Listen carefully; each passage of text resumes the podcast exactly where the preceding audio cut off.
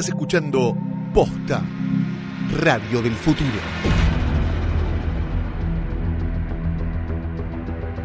Bienvenidos a Westworld, el parque de diversiones donde todos tus deseos pueden ser cumplidos. Sí, no, no sé si queda tan bien porque quedó algo de Westworld. Esto es Placeres Violentos. Mi nombre es Axel Marazzi Yo soy Valentín Muro. y nosotros seremos sus anfitriones. Hoy vamos a hablar del último episodio de la segunda temporada, The Passenger. Que espero que hayas estudiado un poco, Valen, porque fue un quilombo este capítulo. Hay muchas cosas que tengo, o sea, tengo, tengo dudas en muchos, en muchas partes del capítulo, necesito que me las saques. Si no estudiaste bien, digo, podríamos irnos y no dejar a la gente con más dudas de las que tienen ahora. Hace como seis horas que me duele la panza por la cantidad de pastillas que tomé para el dolor de cabeza que tengo desde ayer a las Después de diez haber y media de la noche. Fue difícil, fue muy difícil. Este, fue la primera vez que tuve realmente miedo de estar acá. Dije, no, ah, cancelémoslo, Me- posterguémoslo Me superó. un par de semanas. Sí, sí. Lo que me pasó igual es que después cuando me levanté, hoy, después de haberlo visto, eh, no estaba tan nervioso. Como que mientras dormía se me acomodaron un par de ideas y logré comprender un poco más el capítulo.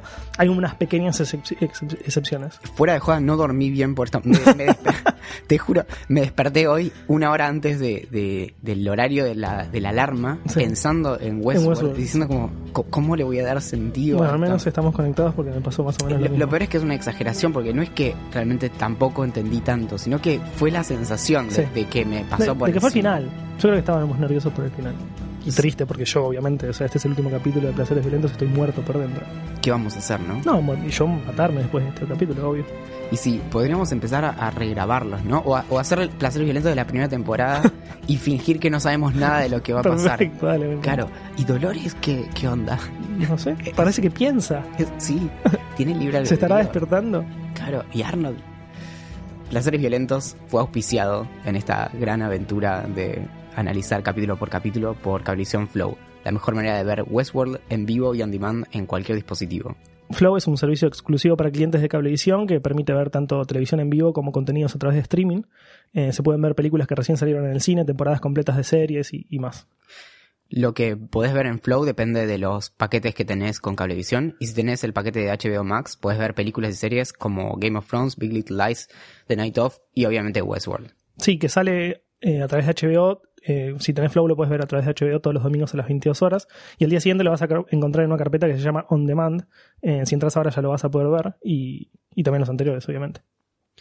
Además, todos los contenidos de On Demand de Flow están en el canal 1 de Cablevisión HD, que si, sos, si ya sos cliente, podés con- eh, abrirlo directamente y activar tu cuenta en cablevisionflow.com.ar. Sí, es gratis, así que es un, es un golazo.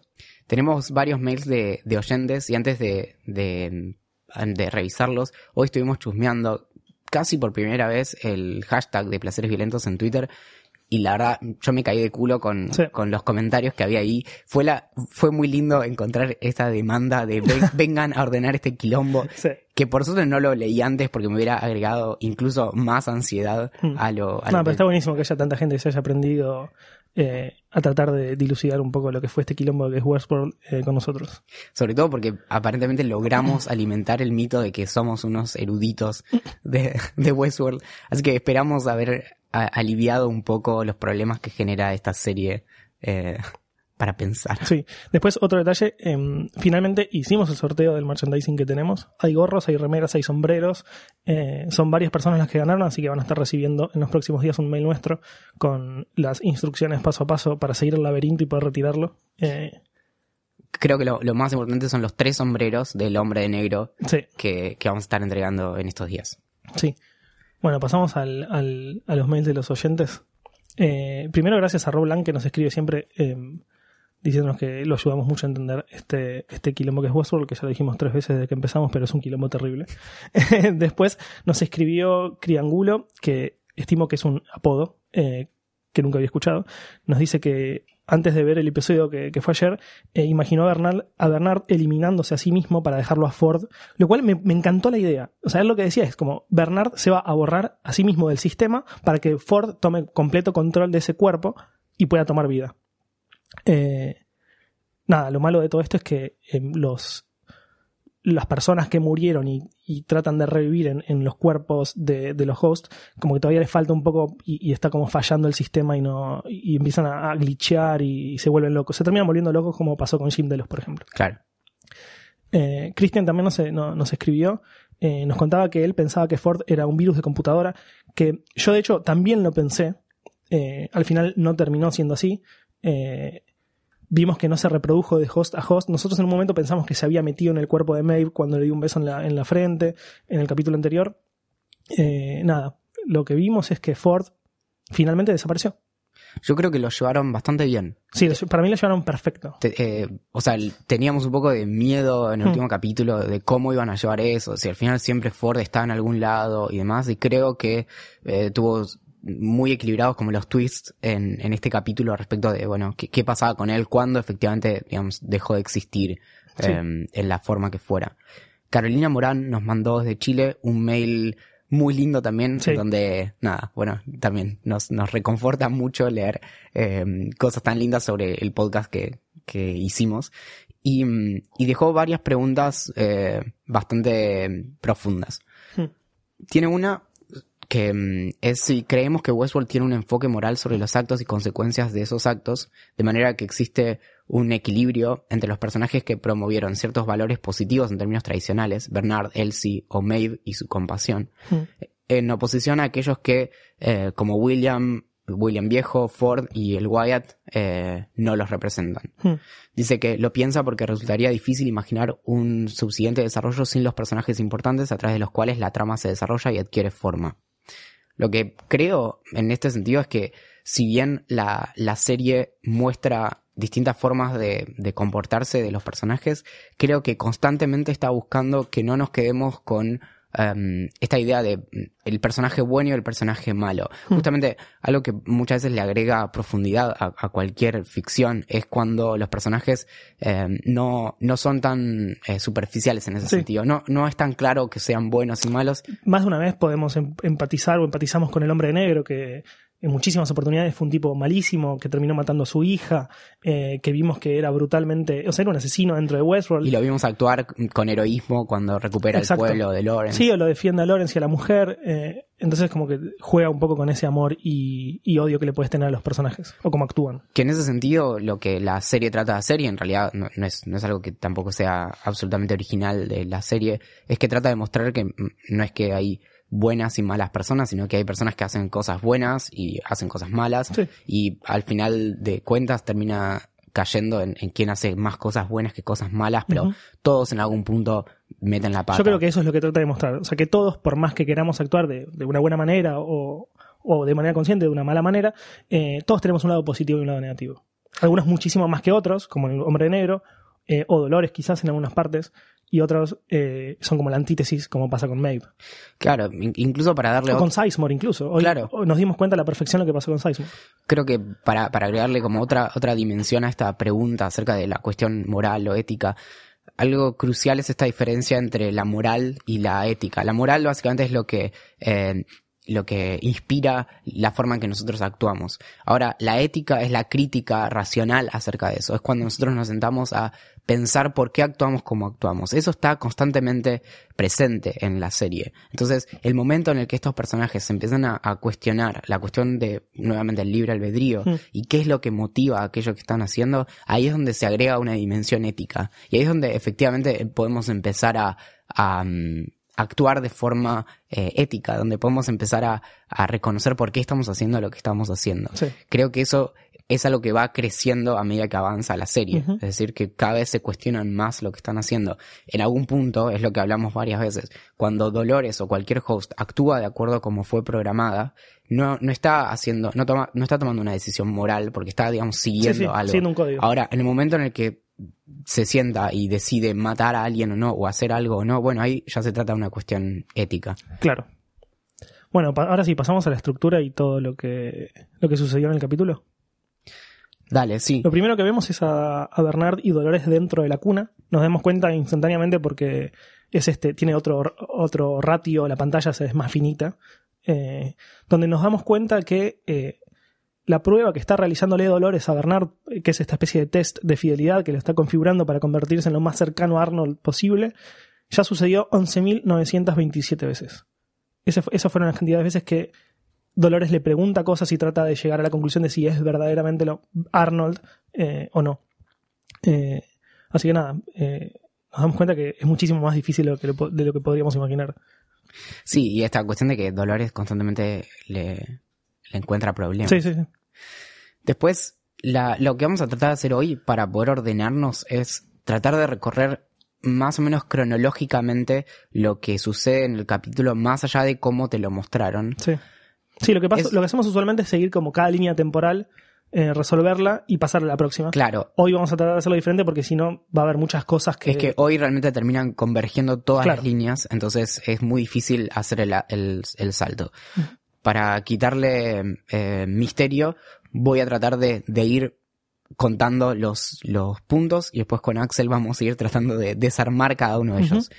Eh, algo muy interesante para esto es que eh, hay una, en Insider publicaron una, una línea de tiempo que es increíble. que te va mostrando los, todo lo que sucedió en la primera y segunda temporada y te indica en qué capítulo sucede. Eh, la mayoría de cosas que suceden en este último capítulo están de todas formas al final del timeline. Sí. Es decir, no muestran tantas cosas al principio. Mm. Por eso es que realmente es un capítulo de cierres en donde termina convergiendo todo. Mm. Temporalmente vamos a, mm, a arrancar con el suicidio de Teddy. Que, que fue el, digamos, el final del, del capítulo anterior. Mm. Eh, tenemos esta escena en donde Dolores eh, Está acostada con él en el piso, abrazado. Claro. eh, abrazando básicamente al cadáver de lo que es Teddy. Eh, que después nos enteramos, que es un detalle muy interesante, que las cupcakes, las, las sí, las cupcakes donde, donde se almacena la información de cada uno de los hosts, no son afectadas por los disparos. Eh, Teddy se voló la cabeza, eh, la bala chocó contra el cupcake donde, donde se almacena la información y la bala vemos que estaba aplastada y el cupcake funcionando a la perfección, no estaba roto. Sí, digamos, en retrospectiva, eso también es lo que explica, tiene, tiene sentido para, para que cuando le disparan en la cabeza a los hosts no tengan que reconstruir sus personalidades Sí, constantemente. sí, terminaría siendo de- demasiado complicado. Claro, entonces básicamente cuando se destruye, de hecho podríamos asumir que cuando se destruyen los hosts así terriblemente, probablemente el cupcake siga Claro, eh, funcionando. sí. Después, en, en el capítulo, lo que, mm, lo que sucede es que, digamos, Dolores sigue su, su camino y se, mm, se encuentra con el hombre de negro eh, que sigue completamente loco, eh, buscando a ver si tiene algún conector en el brazo que él mismo se había cortado. Eh, incluso Dolores se para al lado con el caballo y, y él no reacciona. O sea, no reacciona hasta que lo- le, le hace un ruido con el arma a Dolores. está muy en la suya. Está completamente limado. O sea, como que ahí Sí, empezó sí, a sí. perder un poco la cordura que después nos damos cuenta por qué sucede. Al final del capítulo nos terminamos dando cuenta qué es lo que estaba sucediendo. Es probable que, que insista con esto varias veces más hoy. Este capítulo va a ser un capítulo largo y tenemos mucho para desempacar y realmente queremos seguir haciendo eh, un podcast, así que puede que dure ocho horas. Eh, No queremos terminar. Sí, sí, y que, si me, que, me, que me saquen a los disparos. Eh, algo importante es que efectivamente, y, y quien me lo quiera discutir que vengan de a uno, pero bueno, eh, el, el, el hombre de negro es humano en esta, en esta instancia, mató a su hija Emily, que es humana, era humana, y lo Sí, que, igual no. Sí, el delirio a este punto es eh, que él esté convencido de que Ford está moviendo los hilos, claro, y de que él empieza a, a cuestionar que él mismo sea humano o no. E- Ujú. eso, es, eso es lo que le da profundidad. Si él fuera un host directamente sería bastante más aburrido. Tiene estos diálogos, ¿no? Como de Dolores le dice, empezaste a cuestionar la naturaleza de tu realidad. Y la Sí. verdad, esos guiños, por más de que sean un poquito cursis, están bastante... No, pero están buenos. Como, como uno pasa a ser el robot y el, y el robot pasa a ser el, el ser con sentimientos o que, que es, lo, que es, que es el- quien está haciendo las cosas bien, ¿me entendés? Porque se está completa, constantemente eh, cuestionando su naturaleza o pensando de qué es y, es lo que termina siendo el hombre de negro. Claro. Bueno, terminan avanzando em, Dolores y William hacia el, el Valley Beyond Hmm. y ahí se encuentran con nuestro viejo amigo Bernard. Sí, que está, que está como cerca de, de ser cagado a tiros, básicamente, porque llegan los de los de Delos con uno de los autitos que a vos tanto te gustan, eh, que para tu cumpleaños te voy a regalar uno. Eh, se bajan los, los, los de seguridad, le dicen como quédate ahí, y Bernard le dice como por favor déjame seguir, falta muy poco, eh, necesito terminar esto. Los chavales le dicen como ¿a dónde vas papito? Te voy a cagar a tiros. Y nada, por arte de magia aparecen Dolores y el hombre negro que lo salvan porque matan a todos los de seguridad. Creo que ahora se, debe haber como una cuenta, 250.000 personas de seguridad ya murieron en esta serie. Sí, que, que encima tienen la peculiaridad de ser todos particularmente chotos. Eso no, o sea, no- Sí. realmente no y, se y aparte lo interesante es como que tienen un montón de chalecos, pero nunca tienen un casco. Entonces siempre los termina matando con un tiro en la cabeza. Digo, no podrás quizás conseguirte un casquito. No, incluso cuando tienen chaleco, les disparan ahí. En la escena que el hombre de negro le dispara a esos tipos, les dispara directo al, al traje antibalas. Y no funciona mucho. Yo qué sé. En el futuro, bueno, una cosa que sabemos con certeza es que en el futuro los trajes antibalas, los chalecos antibalas no funcionan. Sí, claro. O actualizaron las armas, pero no la- las, No los los chalecos. trajes. Claro. Cuando están ahí afuera de la. de eh, llegan al. al A la al puerta. Forge, a la- al Valley Beyond. o ¿cuál Tienen era? 250.000 nombres. Sí. Se encuentran a, a Bernard, lo rescatan ahí, le, le disparan. Y se da esa, esa discusión entre, entre mm, Dolores y William. En donde vemos qué había pasado con la bala que había quedado aplastada. Y básicamente le hace, el, el truquito que le hace Dolores es ponerle la bala dentro del revólver y hacer que vuelen dos dedos. Em, ahí es donde Dolores y Bernard terminan entrando finalmente Sí. a la, a la Forge. Al Valibión, que es Claro. donde están todos los libritos. Bueno, ya lo vamos a ver. Claro, en, en simultáneo a esto, Hmm. eh, lo que estaba pasando es que, que Charlotte y el equipo de Delos se, llama- se lleva a Clementine eh, convertida en zombie virulenta Sí. para, para que pueda reprogramar a los, a los hosts. Ajá. La diferencia por ahí, para entenderlo, es que el Forge, si se quiere, era en lo que estaba allá adentro. Eh, y la puerta es este portal que Sí. se abre. eh, que- En medio del cielo, eso ya es como demasiado ficticio. Lo interesante es que, demasiado ficticio. bueno, sí, Bueno. estamos viendo robots que Sí, cobran vida. Claro. Sí, sí. Sí. Demasiado Estoy ficticio lo dejamos un par de cuadras en el, detrás. en el capítulo 1 de la primera temporada. Eh, lo interesante de todo esto es que esa puerta solamente lo pueden, la pueden ver los, los hosts, no la pueden ver los humanos. Claro. Nos damos cuenta por la pregunta que le hace Sylvester a Félix. Dice, eh, ¿qué cosa? como, ¿de, de qué carajo hablan? Y no sé, no preguntes porque te van a cagar a tiro. Claro. Bueno, o sea que en, en este, en esta instancia ya estaba sucediendo todo en simultáneo. Por un lado tenemos afuera a los hosts que empiezan a, a- a atravesar esta puerta que la, se había activado ahí abajo en, en, en esa, en ese data center en donde entran Mm. Dolores y, y Bernard, en donde ellos se conectan y tienen acceso al, al sistema. Que es como una especie de hablar con el arquitecto de la Sí, Matrix. bu- eh, te lo juro que lo hablé hoy con, en Twitter con, con una de las personas que nos escucha, porque mm, tiene, es muy cercana la relación que hay eh, entre lo del arquitecto y lo de Logan que podemos ver. Como la persona que está detrás de todo, que maneja los hilos. No que maneja los hilos porque no, eh, Logan en sí no, no- está manejando lo que sucede en Westworld, pero tiene toda la información y Bernard ya habló con él para que le permita hacer lo que quiera Dolores. O sea, como que una persona que sabe absolutamente todo. Entonces, para seguir avanzando, tenemos... eh, Un detalle importante sí. es que Maeve está en mesa. eh, básicamente le dan la orden a este sádico que, de que la termine de matar. eh, digo que es un sádico porque cuando la va a matar le, le activa todo el dolor que ella ya no lo sentía por, a través de una configuración de software. Se lo activa, vuelve a sufrir y, y la, la- la quiere como matar. Terminar de desconectar. Eh, ahí es cuando Maeve como que vuelve a tomar fuerza gracias al discurso que le había dado Ford en el capítulo anterior y demás. Básicamente que le dio acceso más que el discurso. A la mesh. Sí, sí. Sí, sí, el el discurso besito. puede haber sido muy inspirador, pero. Pero sí, besito en la frente, claro. Eh, claro, se volvió a conectar a la mesh, eh, despertó unos hosts que estaban tirados ahí muertos eh, Lo hacen pelota al y técnico y hace que la curen. Y ella revive básicamente por suerte. Claro, ahí volvemos a ver a quien extrañamos hace un montón. Un montón. Un montón. A, vuelve Héctor y su pandilla. Sí. Que siempre como que llegaron justito en el momento que ella ya estaba viva. Digo, Un no, poquito si no- tarde, Si no llegabas nunca, era lo mismo. Y acá entra esta cuestión que es fantástica, que en, en el final de temporada una de las eh, delicias que nos dieron fue eh, mostrarnos cómo mucho estaba insinuado en la introducción de la temporada. Sí. En- entonces, por ejemplo, los toros avanzando está calcado directamente. Ahora me, me- me vas a creer porque estuve con vos, vimos el capítulo juntos eh, en una pantalla gigante en la casa de un amigo, Mateo.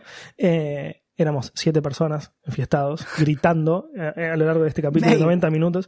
Eh, cuando aparecieron los toros, grité. Sí, O sea, no, fue un momento como de "Uah", quilombo, Es que- cancha. Es que, tuvo mucho de eso y de hecho disfruté mucho más que Maeve manejara los toros y, y los hiciera pelotas que, eh, que las situaciones como, o sea, disfruté más eso que cuando en Shogun World hace que todos Súper. se, o sea, fue, además nunca habíamos visto conectarse hacia Claro. animales. Y aparte ¿eh? los toros, o sea, mitad como con la piel, entre comillas, y mitad mecánicos. Eh, nada, fan- estuvo Sí, increíble. Sí, sí, como estaban, sí, a medio armar. Estuvo increíble. también es hermoso cuando que es, es yo qué sé la- tiene tiene muchas aristas por las que se puede criticar varias cuestiones de cómo se lleva eh, el género y demás en bueno la televisión en general en Westworld se nota que hacen muchísimo esfuerzo por estos personajes y demás básicamente para para no ser unos forros para Sí. para equilibrar los tantos Mm. y cuando la van a salvar dice no tardaron mucho me salvé sola Claro. Aplausos y ovación para Maeve. Y ahí es cuando se empiezan nuevamente a, a- a unir todas las líneas porque Maeve y compañía van para el, para el Valley Beyond. Ahí lo que, mm, lo que se encuentran es esta, esta situación de los, eh, todos los hosts avanzando, eh, por la... Es una especie, una especie de procesión por el desierto, eh, la montaña, que me hizo acordar un poco al Señor de los Anillos, eh, a la comunidad del anillo. Que lo llevaba los de, lo llevaban los de la Ghost Nation. Sí, igual, perdón, me, me, esto va a pasar muchas veces hoy. ¿Qué pasó? No, antes de eso, no, algo muy, muy importante. Cuando están en camino pasa algo más, que es que los emboscan los de, los de Delos. Sí, Y entonces, en una situación de, de- Sí, sí, sí, sí. pleno heroísmo, Héctor dice, bueno, vos, con- vos contá lo que opinaste de esta escena y yo voy a contar lo que yo opiné de esta escena. o, o vos podés contar lo que yo opino y yo puedo contar lo que, Lo que vos, vos opinás.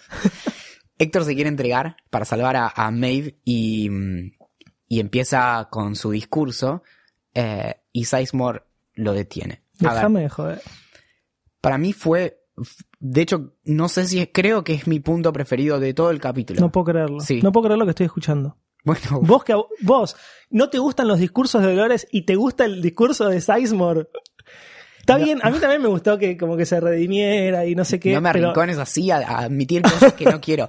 Pero lo que pasa es que el discurso que empieza a decir Héctor en ese momento es el discurso que, insisto, en la primera temporada, en el primer capítulo, en la primera escena en la que vemos a Héctor, cuando tiene toda esa, esa escena impresionante, entrando con la, con la canción de los Rolling Stones de, de fondo, y empieza su discurso y viene un imbécil eh, guest a, Sí. a dispararle en la cabeza y no Mm. sé qué, y, y lo vemos a Sizemore muy claramente frustrado, con Teresa al lado, que le dice tipo, Sí, recuerdo. como bueno, Ya vas a tener tu- ya vas a tener tu oportunidad Sí, para, sí, para tu discurso. Bueno, tardamos 20 capítulos, pero acá llegó. Entonces, Mm.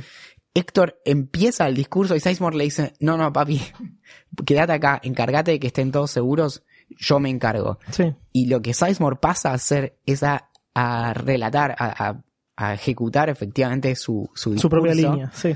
completo y termina entregándose, unos dirán innecesariamente, Inne- completamente innecesario. Pero bueno, más otros allá, diremos poéticamente hermoso y termina, bueno, lo cagan a tiros, eh, bueno, en relación a lo que vos decís, lo que me pero gusta... termina su discurso. Sí. Lo que me gusta de lo que decís vos es la continuidad que tiene Westworld. O sea, empezó una escena que te muestra en el primer capítulo de la primera temporada, cierra finalmente en el último capítulo de la segunda temporada.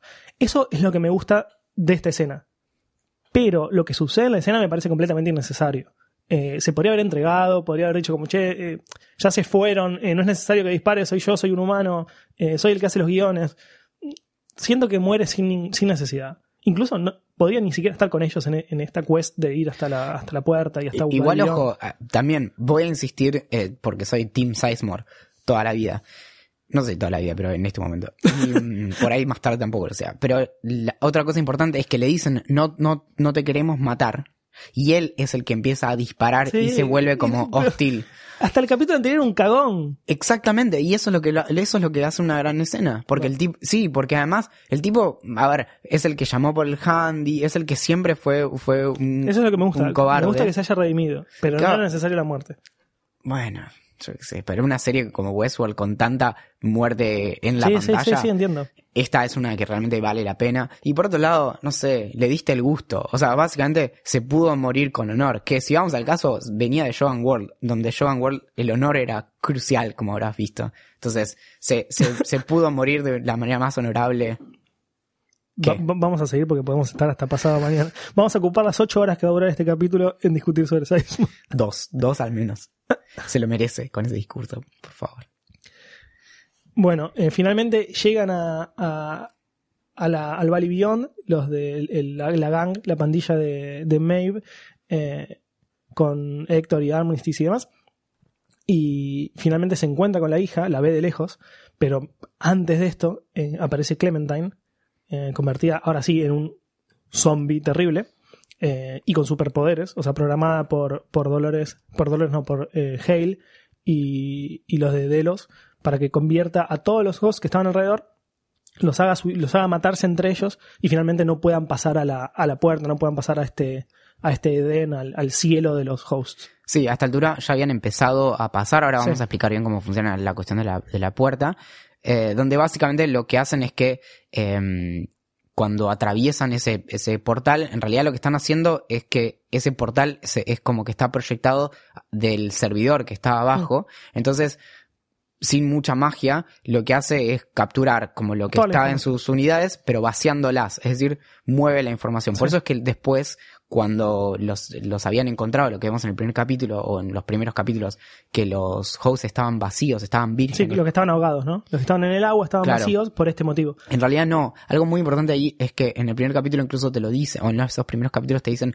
un tercio de los hosts estaban Sí. vacíos. Ese un tercio, que, que se logra pasar. en la puerta, Claro. los otros se mataron entre ellos. claro, y los otros si querés incluso son recuperables. Lo interesante de esto es que los que se fueron ahí están inaccesibles para cualquier Sí. otro. Es decir, La única persona, persona, el- la única que lo sabe dónde están es Dolores, que reconfiguró todo el sistema para subirlos a esta especie de nube. Eh, claro, pero y nadie más sabe. por darte un ejemplo, a Quecheta, que, que logra pasar al otro lado y de hecho da- darse cuenta de a dónde es que está pasando, porque justo le disparan Sí. y ahí fue un momento de mucha tensión, como Ajá. no, no me quiten a Quecheta. Sí. Cae el cuerpo disparado y él eh, logra pasar al otro lado y Sí, se da cuenta de que, De que está bien. de que está bien, claro. Eh, entonces, lo que en- en to- a todo eso, entonces se dan cuenta de que Clementine es una amenaza. Maeve manda a su equipo Rocket a que los detengan.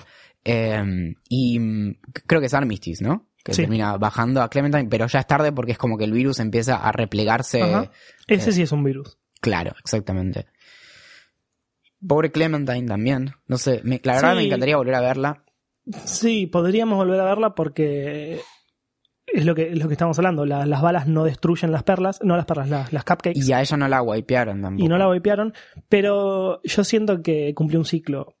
Que ya pasó de ser un personaje sufrido a ser un, un como un, un personaje utilizado por Dolores, después más tarde utilizados por Delos, ahora como muerta, por decirlo de alguna manera. eh, como que, nada, eh, para mí cumplió un ciclo. Yo no creo que la volvamos a ver. O quizás es una de las perlas que se llevó Dolores. Bueno, no sé. Mm, Ahí otra cosa interesante es que eh, Maeve también la, la despide a la hija y le dice algo así como eh, te llevas tu corazón eh, Sí. con mi corazón con vos, Mm. que es un guiño a, a la a toda la cuestión que vimos de mm, Quecheta. eh, sí, de en, en Kiksuya, el capítulo eh, creo que es 8. Para que, bueno, y efectivamente de- la terminamos viendo a Maeve Sí, dentro de... dentro de este lugar que es como el, paraíso para, para Sí. los hosts. Eh, Básicamente logró reencontrarse con su hija y, y quedarse con ella. claro. Bueno, Maeve ahí hace la gran neo y congela a todos para que, para que se puedan escapar. Dura poco igual, pero... Dura, dura poco, le empiezan a disparar, la terminan matando. Mm. Eh, pero no, sabemos que al menos, bueno, a Quecheta, la hija de Maeve, la falsa La Maeve, falsa Maeve, sí. eh, todas pueden, todos pueden pasar al. Sí, sí, al muchos de lado. Lagos Nation había. Claro. A todo esto es que eh, volvemos a, a donde estábamos antes, que es que es eh, allá adentro lo que estaba pasando en simultáneo, que estaban Dolores y, Y Bernard. y Bernard. Lo que ellos hacen en realidad, que digamos, al estar en, en la, al meterse en la, en esta, en la forja o en el forge, eh, el tiempo pasa de otra manera. Entonces, cuando llegan ahí encuentran una forma de conectarse que lo que me pareció muy piola es que era no intrusivo, o sea, no tuvieron que abrirse el cerebro para, Sí, sí, sí. para entrar ahí. Eh, y lo que... Es como una tecnología más avanzada de lo que pudimos ver en la cuna. Claro, eh, que es, es Wi-Fi. Eh, Es wireless. o, sí, o Bluetooth, no sé ya. En ese momento qué, qué versión era. En la 17.0. La- y esto ya abre toda una, una, una dimensión cuando entran ahí adentro y nuevamente con el cerebro de Abernathy, que era el que tenía como la Sí, sí, clave que para, desencripta para todo. desencriptar, claro. Es un gran momento. Y Finalmente conectados a lo, a lo que es el Valley Beyond, a lo que es The Forge, a lo que es este sistema increíble que, que tiene almacenado toda la información de los seres humanos que pasaron por Westworld. Claro. Y ahí adentro es que son estas cosas que creo que al a- al- en este momento sigo sin entenderlo, este tipo de cosas crípticas como, bueno, acá está el secreto para destruir a la humanidad. Bueno, ¿en qué sentido? Están los Sí. códigos nucleares. como- Sí, sí, no. eh, a mí es algo que también. Yo lo, lo pienso desde este punto de vista. Es. Ahí está la información de 4 millones de personas. Que son algo así como el 1% de la sociedad. Son las personas más ricas de, que hay. No, no sé si son las más ricas que hay, pero son personas millonarias. 1% no puede ser. Lo hablo- no, eso- no, lo digo como el 1% por tipo el 99%, el 1%. O sea, Claro. A eso me refiero. Es, tipo Anonymous. más chiquito todavía. Tipo Anonymous. Porque a ver si la población en el mundo ahora es más o menos 7 eh, mil millones y medio de personas. 4 millones. Y se espera que la población en realidad se estabilice cerca de los 11 mil millones de personas y después no es que crece hasta 20 mil millones. Hmm. Supongamos que en el 2052 que todo esto transcurre, sea punto. más o menos 11 mil millones. 4, millones de personas no Sí, no, no, no es nada. 1%. Obvio. A lo que voy es. e- Esta es la única información que, si se destruyera la humanidad, como pretendía hasta ese momento Dolores, podría recuperar los seres, los humanos. Podrían convertir. a- podría, podría recuperarse Hale, podría eh, Carl Strand, eh, Delos, el hombre de negro. Si se llegara a a poder desarrollar esta tecnología para poder meterlos en, en- en dispositivos de carne y hueso eh, o robóticos. Entonces, eso es lo único que resta. Si yo destruyo la humanidad, eso es lo único que queda para poder revivir a las personas. Y no, y, no- y que no exista un mundo solo de robots. Está bien. Pero, Eso es lo- eso es lo- pero lo vuelvo único a que la puedo- pregunta. ¿Qué significa destruir a la humanidad? No, yo creo que literalmente hasta ese momento Dolores quería destruir a la humanidad y que los robots tomen su lugar. Claro, pero tiene el secreto para destruir a la humanidad. ¿Qué, ¿Cuál es el secreto para destruir a la humanidad? Sus Decime, mentes, Axel. sus mentes, Axel. sus mentes. Con eso podían revivir a los humanos. No revivirlos literalmente, sino poner la mente de los, de los humanos, los únicos que habían tenido hasta ese momento No, vida. eh, Está, está perfecto. ¿Cuál es el secreto? No, o sea, no, insisto, no, no tiene no, ya no, hay secreto. Pero para ellos es un Bueno, pero entonces. la humanidad no conoce esto. La humanidad no sabe de este, de- del Valibión de la forja. Solamente ellos lo saben. Solamente Delos lo sabe. Incluso solamente muy pocas, muy pocas personas dentro de Delos lo saben. Ese es el secreto. No, creo que no, no es ni siquiera muy, muy No. rebuscado incluso. Claro. Por eso, por eso. ¿Querés ver más allá? Sí, no. quiero, quiero entender. Llorando lo decís.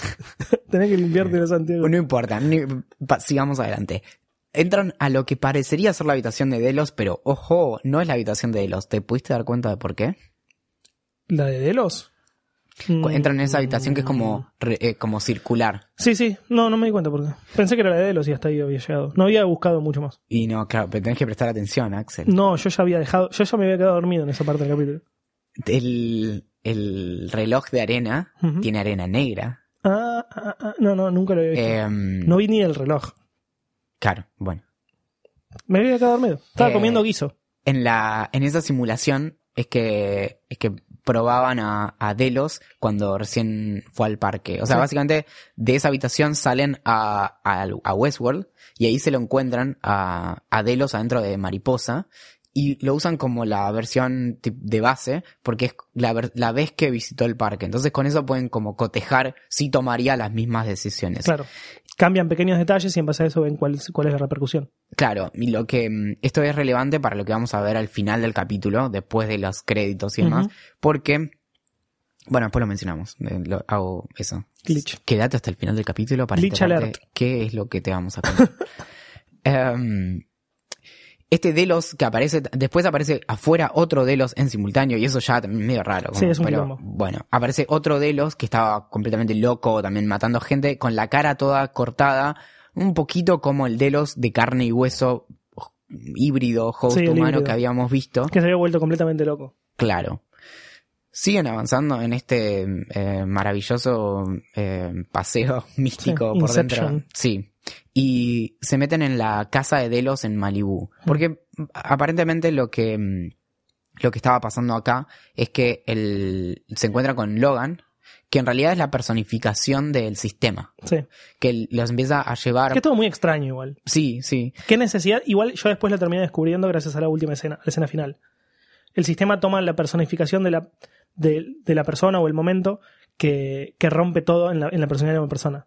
En este caso, Logan, el momento más importante de la vida de Jim Delos es el momento en el que el hijo lo ve por última vez al hijo y se muere. Está Claro. claro, hasta ahí. Y- Y lo que pasa con el hombre de negro, pasa lo mismo con la hija. Cuando lo mata es el momento que se rompe todo. claro, por eso, como- por eso la personificación del sistema, en el caso de William, es la hija. Bien. Es, es lo, es la lógica que, pueden- que, que encontré. Entonces, el, el- este sistema Logan les hace el- la visita guiada por em, los recuerdos que habían extraído de Delos y le muestra esta, mm, esta escena en la pileta eh, en la que en la que discuten Hmm. em, sí, básicamente padre. Logan le dice, toque fondo, pa, eh, necesito tu ayuda. Eh, y él le dice como, bueno, cuando te limpies, cuando dejes de ser un falopero borracho, vení a verme. Y nada, esa es la última vez que lo ve. Seis meses después, el hijo se suicida. detalle, la, lo que le- las líneas que le dice ahí, donde le, cuando le dice, em, ¿querés ver lo que yo veo? O algo así. Es lo mismo que, Sí, le- lo dice. que dice Delos cuando lo van a encontrar y está completamente loco Sí. adentro de la, de la, esa, Sí, de la de- de- de habitación, la habitación. cerrada, claro. Ajá.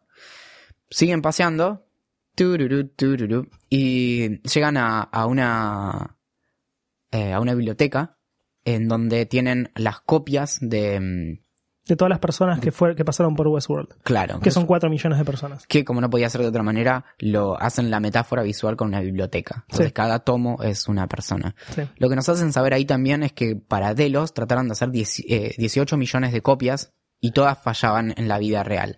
Yo supongo que con eso se refieren a las simulaciones, porque Sí. sabemos que los intentos de, de Delos eran muchos menos, de, no eran millones definitivamente. Eh, no, lo que, lo que yo entiendo cuando dicen eso es que eh, es lo que pasó adentro de ese lugar, Corrían las simulaciones. Exacto. Claro, claro, claro. adentro de la forja. Y cuando las plasmaban en carne, fallaban. Eso ya eh, lo teníamos en claro. Sí. Después, acá no me queda tan claro, y me hago cargo de eso, el asunto de, de la simplicidad y demás. Es- esta línea de las copias fallaban no por ser simples, sino por ser demasiado complicadas. Claro, lo que dicen es lo que yo entendí, también puedo estar glitchando. Em, para empezar, los humanos son algoritmos muy cortos que tienen 10.247 líneas. Eh, en, en esos libritos hay 10.247 líneas que representan la personalidad absoluta de cada uno de, cada uno de los humanos que pasaron por ahí. Eh, determinan cómo reaccionarían ante cada una de las situaciones que, le- que se le puede presentar. A mí, esa idea me, Eso me resulta muy atractiva. O sea, la A idea mí me de- parece fan- a mí que, una persona sea un algoritmo me parece fantástica. Aunque es, es- es bastante ficción, o sea, es, es inalcanzable, digamos, es, es, es imposible. Bueno, es que a mí en realidad me parece más atractiva la idea, digamos, tiene un montón de problemas pensar en que una persona puede ser un algoritmo, después lo vemos bien, pero la, la idea de que el- la captura de una personalidad sea más bien a grandes rasgos y no en el detalle, me parece de una manera muy extraña, más plausible que que sea completamente exhaustiva. Claro. De hecho, Es que es al- imposible llevar a cabo cada una de las situaciones con las que te podrías presentar. No tengo idea, de no tengo idea de si así es como, como fue concebido esto, pero un paralelo con inteligencia artificial en la vida real que no tiene conciencia humana ni todas esas cosas, sino Hmm. efectivamente el tipo de algoritmos que hacen que Google Maps te, ha- te haga mejores recomendaciones de rutas para ir con el auto. En ese sentido de inteligencia artificial muy sencilla estoy pensando. Los acercamientos que tuvieron más éxito son los que funcionan en realidad como con principios muy básicos y luego van aprendiendo y van creciendo y no se, no se definen exhaustivamente. Claro, no, no, no se configura el detalle absoluto, Claro. sino que se configura algo a grandes rasgos y a partir de eso, entre comillas, se aprende. Claro, y un un caso muy concreto es el de la traducción por máquina. Los primeros acercamientos, estoy hablando, no sé, en los años 50, 60 y durante un par de décadas más, buscaban hacer todas las reglas del lenguaje para poder hablarlo. Mm. Y les funcionaba muy mal porque siempre algo te queda fuera. Es que es imposible. Claro, bueno, decíselo a ellos. Y lo que funcionó fue agregar reglas muy básicas eh, de probabilidad, en donde básicamente se veía cómo se hablaba en la vida real y se, se hacía cálculo de probabilidades. Así es como hoy por hoy funciona el traductor de Google, por Claro. ejemplo. Todo esto va a que, en ese sentido, quizá las personalidades son estas reglas muy básicas que en realidad terminan después eh, informando todas las decisiones que se toman y demás. Sí. Pero no es que uno tuviera que, es- tiene que definir exhaustivamente todas las cosas que decidirías. Como, bueno, ante Sí, una sí. situación dada, elegís azúcar o edulcorante. Bueno, Claro. eso en realidad se define de muchas otras cosas que venían antes Obvio. y Y extrapolar eso a 200 mil millones de posibles reacciones que puede tener una persona ante una situación. Claro, o sea, es como definir axiomas y después de ahí salen todos los teoremas Mm. del sistema. Ponele. Cuestión que Delos estaba muerto, entonces ahí Dolores dice, no me sirve. Claro. No sé, también, ahí ya tampoco lo sigo. pero Yo eso no lo entiendo porque lo que pasa cuando Dolores empieza a leer estos libros es básicamente lo que se explica es que ella está aprendiendo de estos libros de las personas, de las personalidades de las personas, a adaptarse al mundo real. Ella ya está pensando en este momento en poder irse al mundo real. Eh, no entiendo por qué, cómo reaccionaría una persona que está viva o aprender de una persona que está viva es diferente a una persona que está muerta y que murió hace muy poco, no hace 200 millones de años. bueno, eh, Digo, a la, a la hora de adaptarse al mundo real actual. a ver, un detallecito. Dolores ahí agarra el libro de Carl Strand, que es el que va a venir después a... Digamos, después realmente de que Dolores se muere, porque esto es pre-inundación, y recor- recordemos que eh, Strand es el que viene post-inundación y se encuentra a Bernardo en la el de playa. seguridad alto pelado. Claro, el que viene en el primer capítulo que no, no conocíamos. Entonces, vemos esa escena y yo digo, ah, bueno, ok, acá tiene data. Pero después Dolores se muere y nunca lo llega a conocer a Strand. Y en cualquier caso, no sé qué es lo que le puede servir de conocer la personalidad de cada uno en Sí. ese sentido. Quizá estamos leyendo demasiado en esto y es algo que va a tener sentido en la próxima temporada Obvio. cuando eh, en la, Dolores en la vida real va a usar lo que leyó en los libritos de estas personas y demás. Además, aparentemente lo que pasó es que Arnold, bueno, mejor dicho Bernard, supongo que Bernard, eh, fue el que le había dicho al sistema que le diera acceso a todo cuando se diera esa situación. Exacto, fue antes de que se desordenara todos estos pensamientos que vamos a comentarlo a la brevedad. No, no, esto Ah, es an- mucho antes. Claro, No, antes le avisó a Logan que iban a ir. claro, pero antes en un momento X que ni Sí, siquiera sí, sí, sí, no, no lo sabemos. Bueno, el, la idea de en cualquier caso es que con este conocimiento que está ahí es la como la ventaja eh, competitiva que puede tener Dolores para sobrevivir al mundo real, porque básicamente lo que lo que te insisten varias veces en el capítulo es que los hosts tienen muy pocas chances de sobrevivir en, en el mundo Es que real. si lo pensás, tiene mucha lógica. Eh, los hosts no saben nada del mundo real. Incluso Dolores está configurada para ser una mina que vive en una granja y anda a caballo y va a buscar al, al- al pueblo y comprar latas de comida. ¿Cómo, hace- cómo haces para extrapolar eso y, man- y- y meterlos en el mundo real donde, donde hay autos y aviones y, y tenés que ir a un supermercado? ¿Y por qué no se metían en la Wikipedia? ¿Existe la Wikipedia? En ese momento, no meterse se en la Wikipedia es, es meterse en una simulación de... Claro. O sea, ¿qué te sirve más? ¿Leer lo- el código de las personas, yo qué sé? O Sí, saber sí, o aprender, o leer, o- leer libros. Claro, ¿Por qué no la sientan a que vea todos los documentales que están en Netflix? Y así tengo un montón de ideas más, ¿eh? Claro. Y bueno, boludo, que no sé, ¿querés- hacemos un Ask Me Anything con Lisa Joy y Nolan y le preguntamos.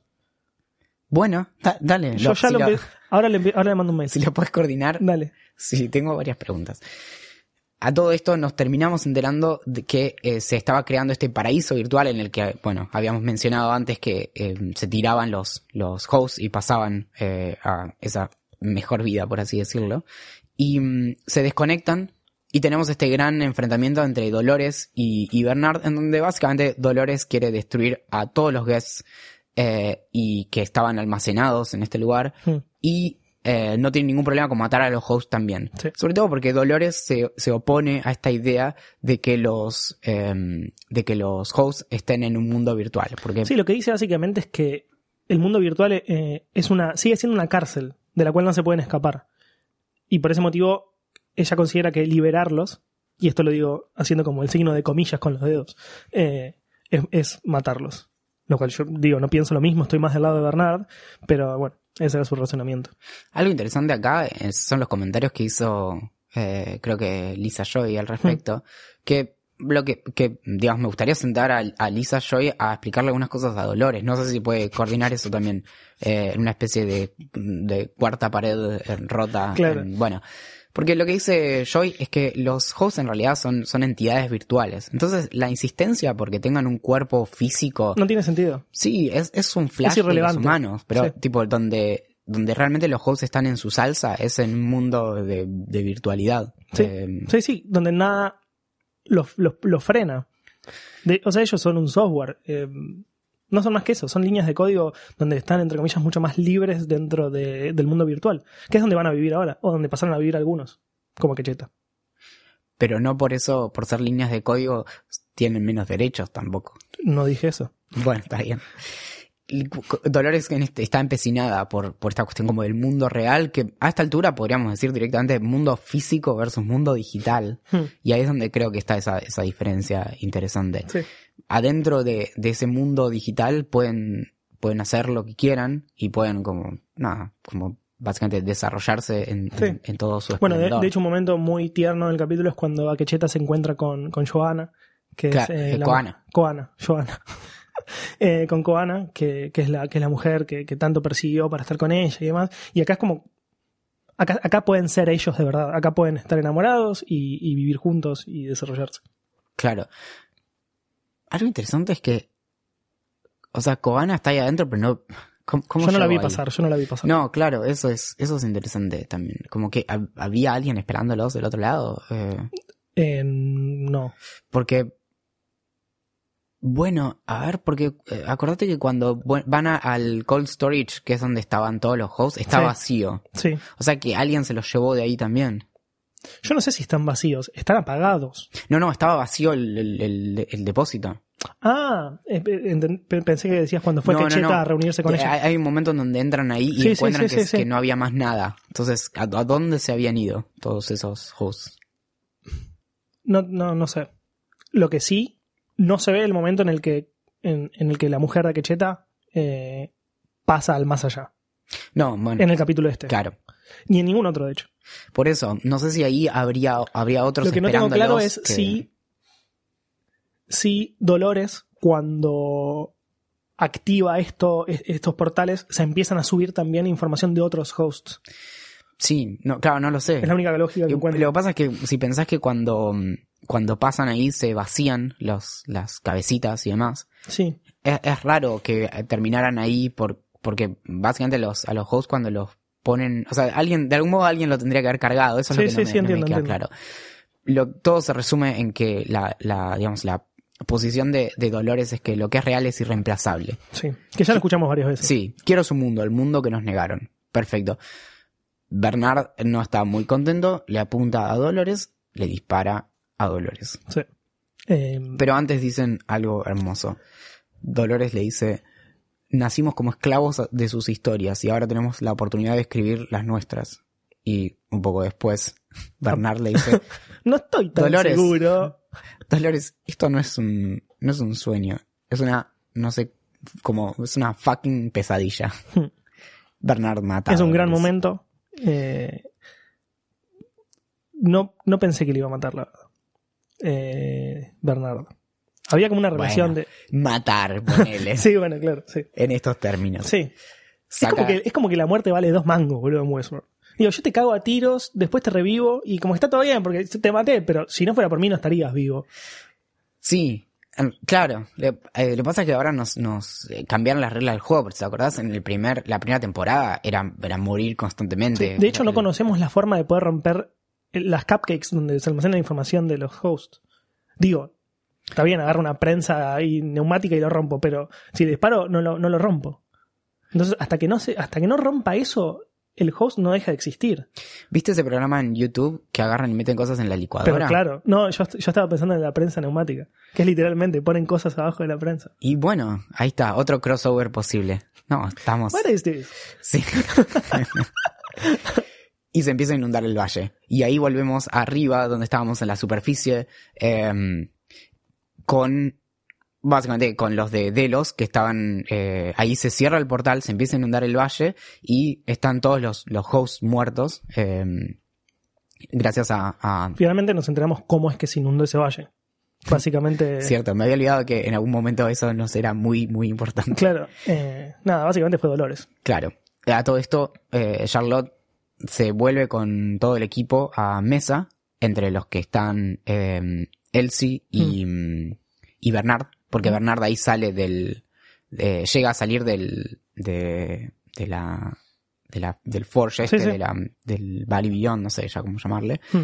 Y mm, se reúnen y ahí la, la ve a Elsie y le dice, che, ¿qué onda? Y dice, no, no, es que estaban matando. Y ahí, bueno, a Bernard no le cabe mucho, pero igual, eh, Elsie le dice, mira, la verdad yo no, no puedo confiar en vos porque no sé cuándo sos vos, cuándo sos eh, Ford, cuándo... Sí, funcionas bien o mal, digamos. Claro, Que es básicamente un poco lo que le, le- le dijo en el capítulo anterior Ford. Como, Bernard, matala. Matala porque te va a jugar en contra. sí, eh, eventualmente te va a traicionar. Claro. Eh, Que no vemos literalmente que lo esté traicionando, pero le está diciendo como... eh, estoy te- en esa. Claro, te, te quiero apagar. digamos. Me, me sorprendió realmente que lo pudiera detener con el, con el comando.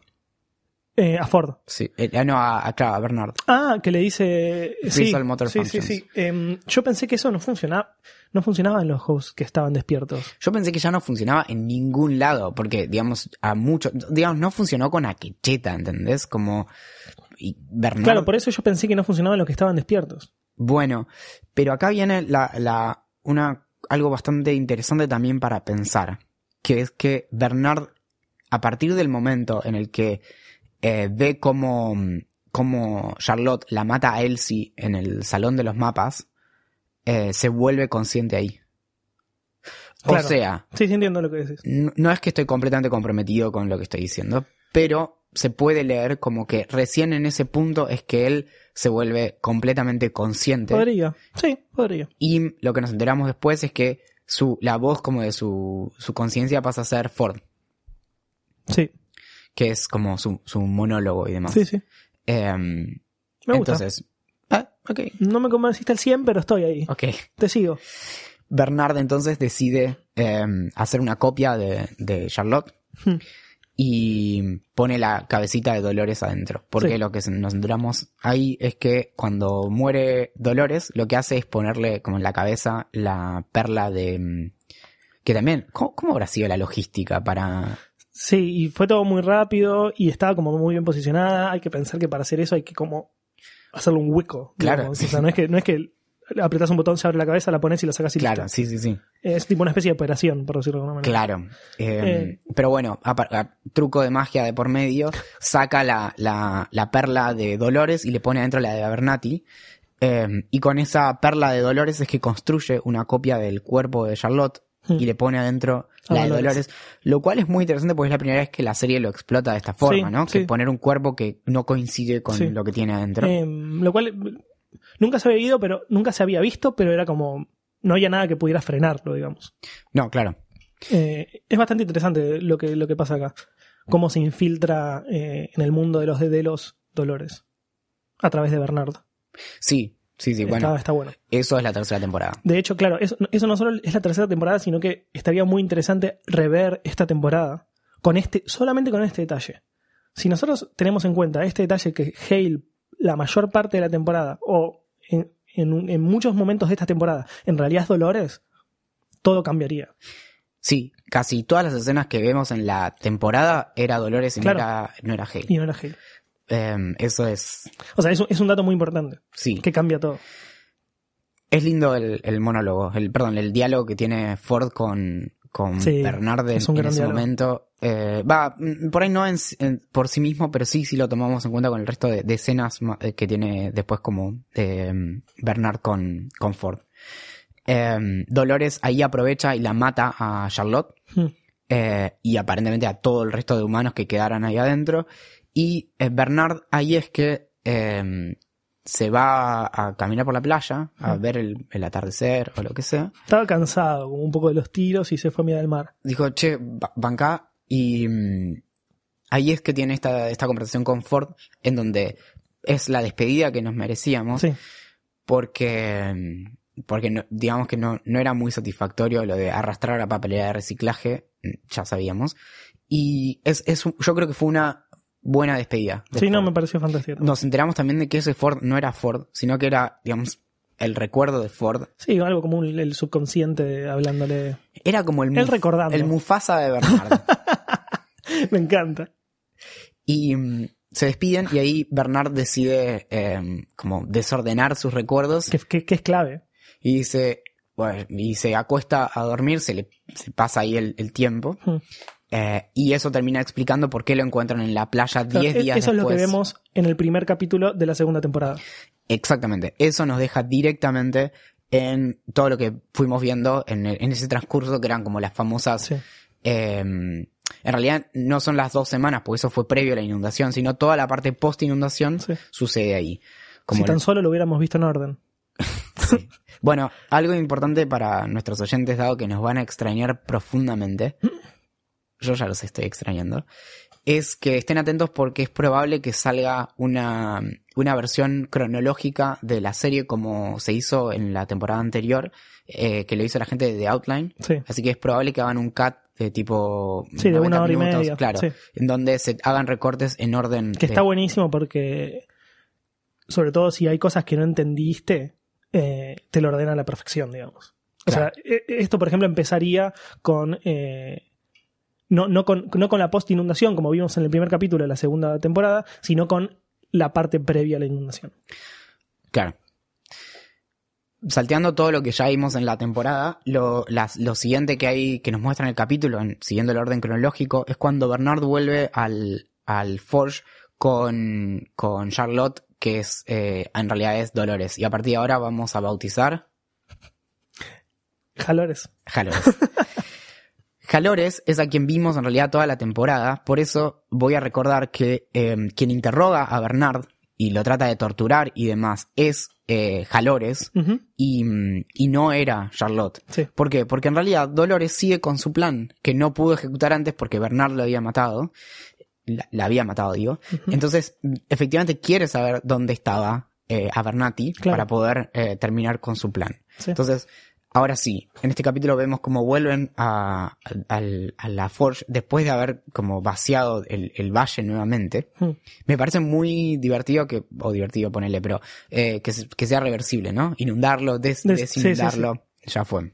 Ah, es crear un océano, eliminarlo, quedarlo por las dudas de nuevo. Sí, pero además como sin ninguna consecuencia, porque adentro no pasó nada No, no, no, realidad. Eh, y es loco, no sé, Ah, tenés un par de robots que pueden limpiar y listo. No es tan terrible. claro. Otra cosa, Los whiteys. nos, sí, te los muestran a los drone hosts ahí adentro, pero después no los volvemos a ver. ¿Qué Mm. pasó? ¿Sobrevivieron? ¿Pasaron al, al paraíso? Ay, me encantaría, imagínate que fueran como sus mascotas. Y entonces los tienen a los drone hosts por ahí. Se tira un drone host y aparece un perrito. O un gatito. No, no, no, aparece un drone host arriba y, Y- que, y que está feliz y puede sacarla. Bueno, no tienen, no tienen boca, así que, ¿Cómo, cómo representan felicidad? Claro, pero no, yo no sé, me, parece, es, es como un Pokémon. Bueno, nada, es, para, es parte Vos querés, tu problema es que querés un Pokémon. Ese es el tema. Para, para. Y mm, me hace quedar mal con los amigos del podcast. Em, entonces ahí es cuando Bernard empieza a, a confesar que en realidad había puesto la, la, mm, la conciencia de, la conciencia, la, sí, la mente, lo que sea. ¿Cómo te convertí? Sí, Qué sí. lindo que le hayas dicho conciencia en este capítulo. Te la, fuma- te la bancaste desde el, desde No, el no, uno, es ¿eh? más, hoy eh, editando tus notas habías puesto alma como tres veces. Es que te estoy. El próximo, si, si hacemos eh, temporada 3 de Westworld con placeres violentos, vas a decirle alma. No, igual- Lo voy a no, lograr. voy a le- lograr que le digas alma. le pido a Luciano que borre todas las menciones de alma. Eh, entonces, bueno, básicamente esto se puede resumir. Lo, lo que termina pasando ahí es que eh, termina. Eh, encon- encuentran a Dolores muerta, efectivamente, con el disparo en el ojo. Y nuevamente, Jalores, que en realidad era a la Dolores que estaba ahí Sí, sí. muerta, eh, quiere nuevamente torturar a, a Bernard para que les diga dónde está eh, Abernathy. Ahí es que. eh, básicamente Bernard lo termina confesando Mm. y mm, aparentemente Dolores lo que hace ahí es poner la perla de Teddy en el Valley Beyond. Sí. Y lo Eh. sube, lo, lo, lo uploadea a, al Edén. Claro. Y ahí también, bueno, y te lo muestran como solo. Ahí. Sí, más, no sé si prefiero estar muerto solo en el medio de la nada. Es Claro. más triste. Y mm, a ver, vos qué pensás. Dolores ahí tuvo como un cambio de opinión. Sin, li- cuando- sin lugar a duda. O sea, entre un momento y otro cambia de opinión y decide que cuando lo manda a, a Teddy, a Sí. la estratosfera, Sí. Eh, bueno, casi literalmente, porque aparentemente lo que hace es mandarlo a un satélite. Ujú. Y por eso es que ella cambia la ubicación. Y Sí. lo que sabemos es que Dolores es la única que tiene la tiene. data de cuál es el satélite que tiene guardado Sí. el, el.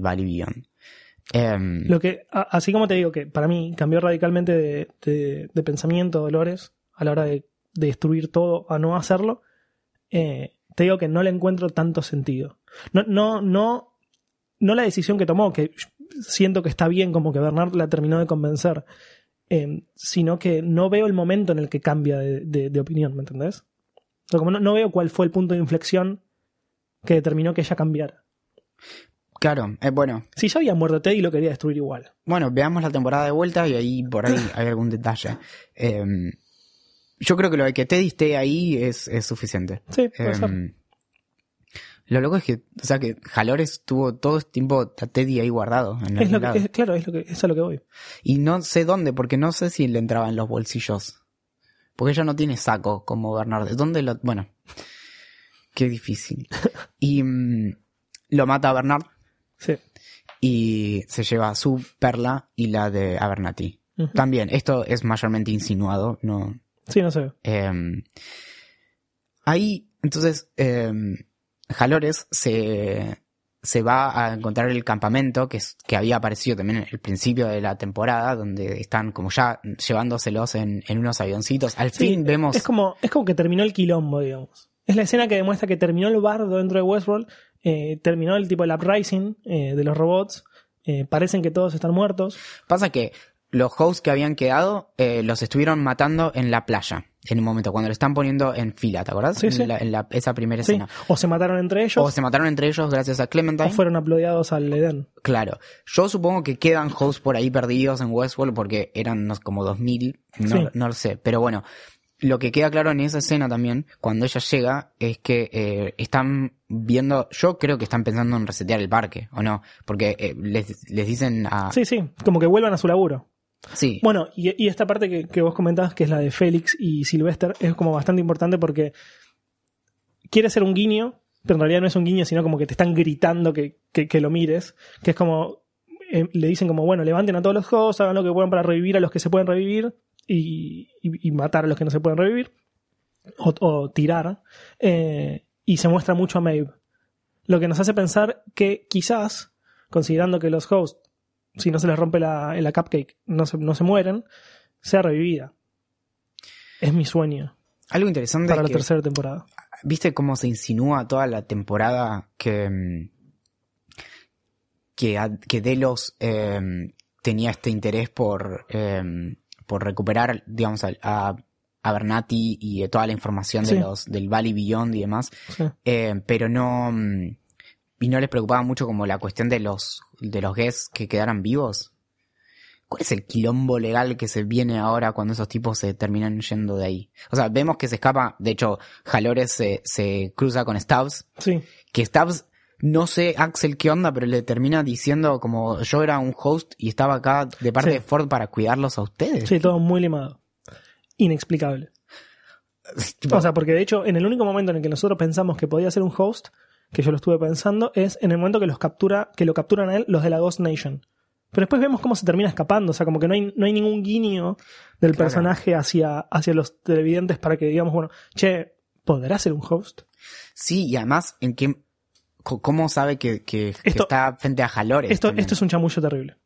Sí. Es, es inentendible cómo Stubbs sabe que Dolor, el cuerpo de Dolores tiene dentro. El cuerpo de Hale tiene dentro a Dolores. ¿Se les habrá ocurrido? Estaba por terminar el capítulo y dicen, no, no, pará, boludo. Tengo una buenísima. Agregale estas tres líneas acá. che, y el resto, no importa. Vos Alguien, callate. sí, alguien en Raid le va a encontrar sentido. Vos escribí. Sí, y en base a lo que la gente de Raid le dé sentido, después lo van a Lo- lo incorporar. explico, sí, sí. Em, No sería extraño. realmente se siente como un- algo que... Sí, es medio forzado. sí. No Incluso como- le dice como, yo te tenía que cuidar acá, afuera no te voy a perseguir. Como, seguí tus sueños. Sí, y como que Stubbs se queda ahí siendo feliz, arriando hosts. Em, entonces, se termina escapando, vemos Mm. que, que dentro de la de su, De su bolso. de su bolso lleva cinco perlas. Sí. Tiene, ahí adentro sabemos que tiene a Bernati A Bernati. no, sí. es- Tiene a Bernard. A Bernard 100% seguros. y me quedan tres. Claro, a, a Bernati no lo sabemos 100% seguro, pero lo estimamos. Bernard 100% seguro y nos quedan tres que no tenemos la más mínima idea y lo estuvimos pensando y no se me ocurre. Eh, no Teddy no. se perdió porque se fue al Valley Beyond. Teddy se wipeó cuando se subió al, al Valley Beyond. Sí. Y después no se me ocurre. Porque dijo, digo, bueno, Lawrence. Ángela. Ángela, pero explotó. Ángela explotó. Ok. No sé, puede Sí, ser cualquiera. Y es realidad. muy, es muy rebuscado pensar que, que la sacó del medio del fuego. eh, Tanto la quería. No, no, no había como una relación, como con el padre para ir a buscarla, estar preocupada por, por, por ella, por por otro lado, ponerle que fuera Clementine, ¿no? Sí. ¿Cuándo la fue a buscar? Porque no. eh, a todo esto, digamos, ya, estaban los de Delos ahí como recuperando sí, los sí. cuerpos. Sí, Eh, o, o los otros hosts que fueron un poco protagonistas, no sé, Lawrence también, pero no tiene ningún sentido. igual para, igual para, para, porque en realidad a todo esto em, tuvo, tuvo suficientes oportunidades para recuperar perlas, porque todo esto es post inundación y es después de que ya habían recuperado todos los hosts y se los habían vuelto a mesa. Sí, cuando ya habían como logrado cierta estabilidad. Sí. Entonces, digamos, Jalores estaban- había tenido acceso, tenía más acceso a a, a todos esos que estaban ahí. no, no, no se me ocurre porque los más importantes pasaron al Valley Beyond. N- Akecheta, Teddy, eh, la hija de Maeve. Se ve a Maeve también, que no sabemos bien qué va a pasar porque parece que lo van a revivir. Eh, no, no sé. Hay que esperar. Sí, y igual ahora me, me- ahora me empecé a confundir un poco, porque también en ese momento vemos que está el cuerpo de Maeve tirado ahí, ¿no? Sí, Y eso es como... No, claro, no, no, no sé, porque el post inundación... O sea, la inundación viene después de que se murieron todos los hosts que se habían tirado Sí. al, al- Sí, sí, sí. a la puerta, ¿no? después de lo de O sea, Clementine. que, los de Delos salen corriendo y ahí no los llegan a recuperar. Los recuperan después cuando vacían con el agua y, y demás. ¿no? Eh, entonces, el cuerpo... Claro, Maeve había quedado viva en ese momento. En la... No, es que Maeve, nunca se termina tirando al, al Valley Beyond. Claro. Simplemente, de alguna manera, cuando le dice la parte del corazón, lleva mi corazón contigo y demás, como que se mete dentro del cuerpo de la hija, pero no es que ella se wipeó de esa manera, ¿me entendés? Porque incluso después de que la hija se mete al, al ella continúa frenando a todos los hosts al estilo Neo en Matrix, eh, con las balas, que, que, ya lo contábamos. Eso, pero eh, no, está bien. Mi, mi sospecha está bien fundada. Cuando, cuando Jalores se está por tomar el como el, no, el vuelo al, Sí. al mundo real o lo que sea, Mm. está el cuerpo de Maeve ahí tirado. Sí. Pero vuelvo a la cronología. El cuerpo de Maeve termina ahí cuando se inunda todo y después lo, lo vacían, recuperan. lo recuperan y lo mandan a mesa. O sea, no tiene ningún sentido que haya terminado de vuelta ahí en la costa, ¿entendés? Porque eh, todo esto, después de, de que, de que se muere Maeve y demás, es que pasa todo lo que vimos en la serie. em, cuando, cuando se vuelven a mesa, traen todos los cuerpos que aparecía el de Teddy Sí. ahí. Entonces, no, no tiene sentido que apareciera ahí en, la costa, ¿entendés? Sí, Tendría más sentido si fuera inmediatamente después. claro.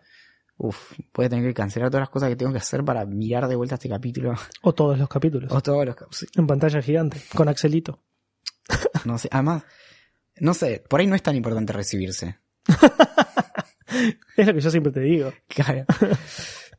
y acá, llegando al tramo final del capítulo, es que efectivamente Dolores, eh, Jalores, perdón, se eh, llega al, Al mundo real. al- a la, claro, a la casa que sería de Arnold, que no- en, en Westworld en el futuro no existe el concepto de llave, porque todos tienen acceso a todos Y lados. lo peor es como que la, la, la, casa quedó abierta durante, no sé, una década. No, más, tres. 35. Claro, tres. Si es la, la casa de Arnold Sí, y sí, se que se muere murió. hace 30 años. Bueno, nada, estuvo abierta la puerta 30 años. O capaz había dejado la llave abajo de la... ¿Y qué pasaba con la esposa de, de Arnold también? Porque sabemos que Charlie eh, Sí, sí, sí. fallece, pero Ay, quizás también. Long gone. bueno, a todo esto además tenía un laboratorio funcional para construir nuevos cuerpos que aparentemente estaba más o menos actualizado, o sea que no Bien. era el de Arnold de ese momento. No. Era que hacía como la, la piel blanquita. Sí, sí, sí, el- la, la impresora 3D, eh, pero bien. Que todos tenemos en casa. Sí. Dolores aparentemente pone a alguien adentro del cuerpo de, de Charlotte. Esto en realidad no lo sabemos. Por ahí, o sea, una opción es que sea un clon de Dolores. Sí. Pero no, tiene tanta lógica. Sí. Eh, lo- ahí, ahí es donde entran las dudas. Estamos seguros de, de Bernard porque vemos a Bernard eh, en este momento en su cuerpo, o sea, que lo reproduce a la perfección Dolores. Dolores que se creó a partir de, de Hale, o sea, Hale, Jalores, hace una nueva Dolores y se, se le implanta el cerebro adentro. Y finalmente la, la- la- la última persona que vemos, que no sabemos quién es, es Hale. el cuerpo de Hale con alguien adentro, Claro, que es como la compinche de, de, De Do- Dolores. de Dolores. que le estuvo ayudando a, a recrear todo. Eh, no sabemos quién es y nos quedan ese, esa, esa persona, o sea, quién está dentro de Hale, ese robot, y dos más, tres te- más. Te traigo otro problema más. No quiero más problemas. Em, tenés la, la mente de, em, de el alma, sí, la, claro. la esencia de, de Dolores adentro del cuerpo de, de Charlotte, ¿ok? Sí. Sí, Y esa, do- esa Jalores crea un cuerpo de Dolores Sí. para poner adentro, o sea, para volver a su cuerpo original. esto es lo que, pasó, lo que pasó hasta ahora es lo que estás contando. Perfecto. Ok, Entonces tenés a, a Jalores creando un cuerpo de Dolores propiamente. sí. Ahora, tiene que pasarle después su mente a ese cuerpo. Lo hizo Bernard, tranqui, solucionado. Otra. Otra pregunta. Listo. Lo hizo Bernard, Bernard el que, el que estaba bastante confundido en el, en- Sí. ahí abajo. Lo recreó. Esto, todo esto en el mundo real. Vos me estás planteando una situación en el mundo real. Sí, Llega Hale. Lo crea primero a Dolores, Jalores. Lo crea primero a Bernard. Bernard crea a Dolores y pasa a hacer toda la transacción de, de los cerebritos. Y listo. ok, bueno.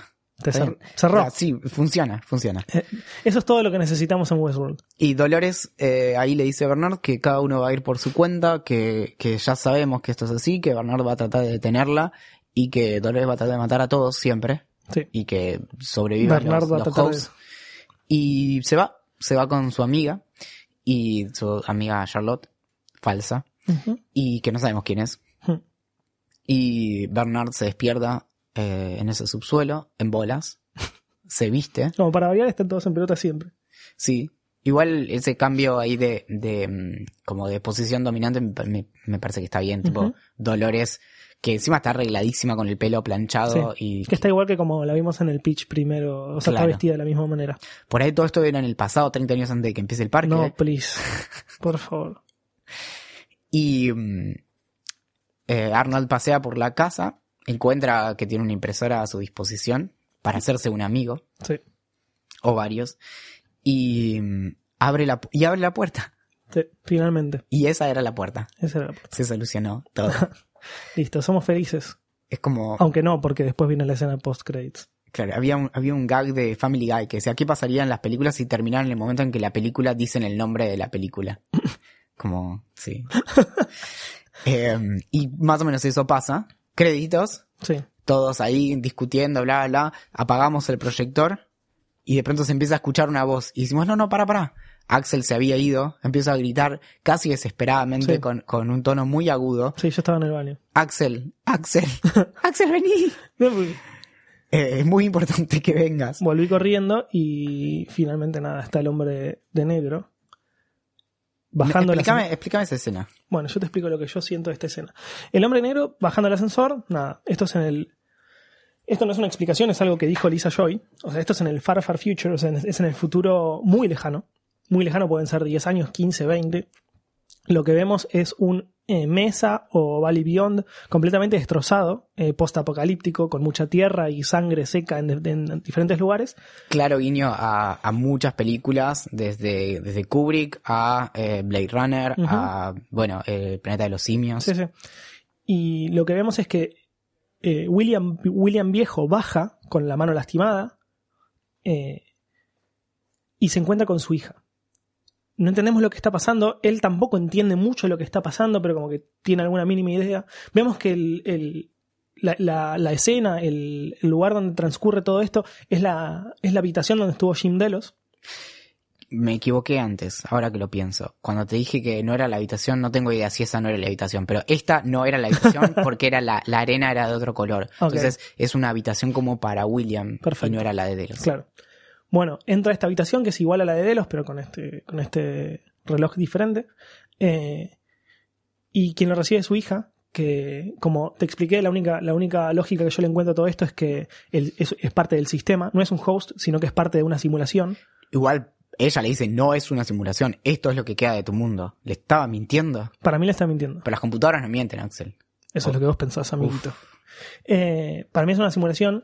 Toma, toma la forma de la hija, porque sucede lo mismo con Logan. Es, el, es el, como el momento clave en el que se rompe todo en la vida de, de William.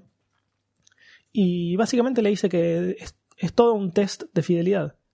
Lo que nosotros vimos a través de, de toda la temporada, de todas las temporadas de Westworld con William eh, las vivencias de William, las aventuras de William, un tanto oscuras, eh, es la vida real. Es William de verdad, no es un host, no es, una- no es un híbrido, un híbrido, pero lo que vemos al final sí lo es. Y sucede miles de veces. Le dice como que esto es. Esto se repitió muchísimas veces. Y al ser tan en el futuro nos imaginamos que sucedió muchísimas veces. Bien, ahora igual vamos a, a discutir más sobre, sobre esa escena. Que Valen nos preguntó en Twitter si era la primera vez que pasaba. Sí, es la primera vez que Westworld mete una escena post créditos. La explicación la dio el director.